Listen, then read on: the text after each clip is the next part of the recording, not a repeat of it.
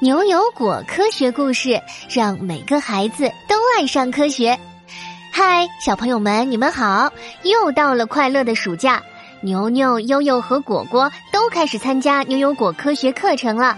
想和他们一起上课，就在微信公众号后台回复“上课”两个字吧。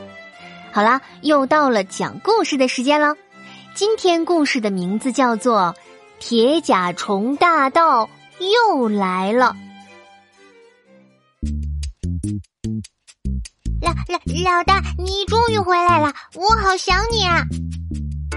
一只瘦甲虫慌慌张张的从外面跑了进来，朝着坐在高台上、看上去气势十足的胖甲虫，激动的大喊了起来：“我们现在该该怎么办呢？”黑乎乎的山洞里面，只有一台电脑在发着光。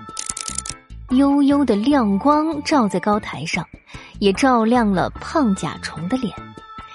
原来啊，这只胖甲虫老大竟然就是刚刚从牛油果小分队手里逃出来的铁甲虫大盗。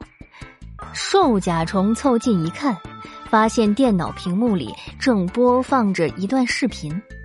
视频中呢，牛牛正开心的向悠悠和果果介绍一项新发明。悠悠、果果，有科学家最近研究出了一种非常厉害的隐形眼镜呢。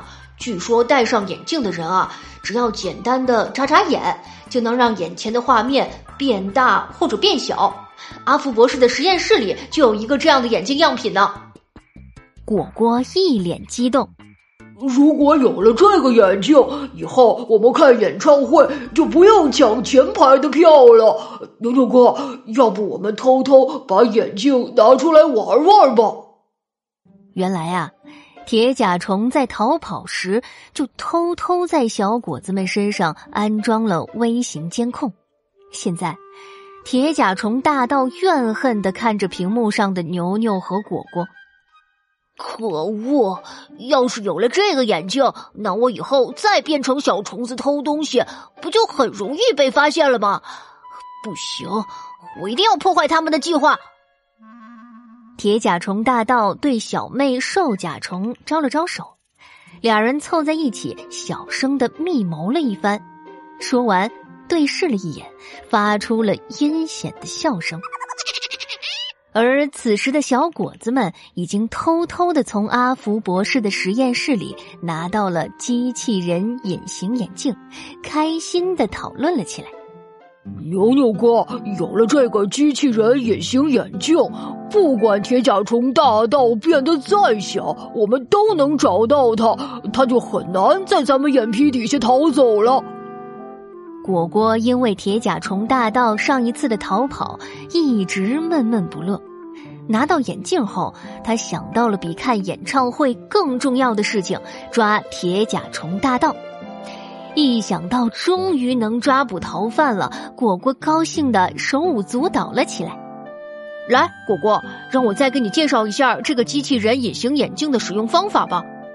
快说快说，我都等不及要去和铁甲虫大盗交手了。这个新型隐形眼镜最高级的地方，就是戴上眼镜的人根本不用靠按钮来控制它，因为啊，这个镜片可以检测人眼产生的一种电信号，所以我们只要眨眨眼睛就能控制眼镜了。那这里面装的就是机器人隐形眼镜。说着，牛牛从怀里掏出了一个银色的小铁盒，就要递给果果。没想到，一只小虫子突然落在了盒子上。哈哈，没想到吧，我又回来了！小虫子摇身一变，得意洋洋的铁甲虫大盗就出现在了小果子们面前。哼！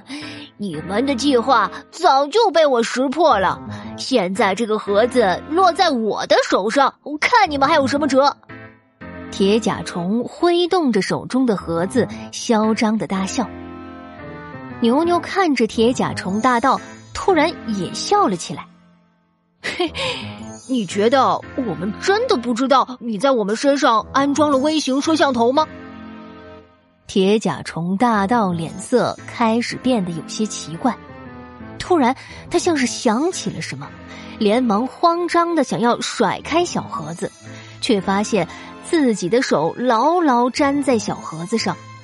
不仅如此，铁甲虫大盗还发现，它变大变小的能力竟然也消失了。怎么会这样？你们对我做了什么？铁甲虫大盗疯狂的舞动着他的手臂，可是这个盒子却怎么甩也甩不掉，仿佛长在他手上了似的。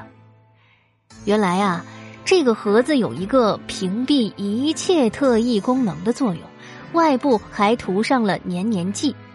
黏黏剂是阿福博士发明的，专门对付虫子的神奇道具。这下子，铁甲虫大盗可逃不掉了。果果到这时候才反应过来，原来啊，这一切都是假的，是牛牛为了抓住铁甲虫大盗演的一场戏。牛牛仿佛猜到了果果在想什么，笑着解释：“ 这个新型隐形眼镜呢，的确是有的，只不过呀，还需要做很大的改进。”现在呢，这个机器人眼镜只在一些特殊的装备里起作用，还不能在人眼上使用。科学家希望啊，这个发明以后能在远程操控之类的一些领域里应用。嗯，所以也不算都是假的吧。牛牛哥，你也太聪明了吧！果果和牛牛默契的击了个掌，再一次抓到铁甲虫大盗，两只小果子都十分开心。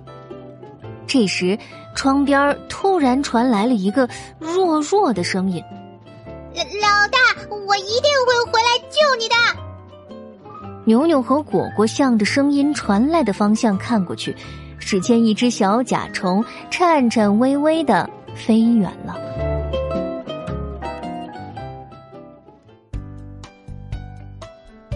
好啦，铁甲虫大盗又来了，这个故事就到这里。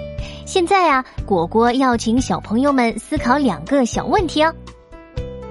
铁甲虫大盗是用什么方法看到小果子们的？呃，机器人隐形眼镜到底有没有那么厉害的效果呢？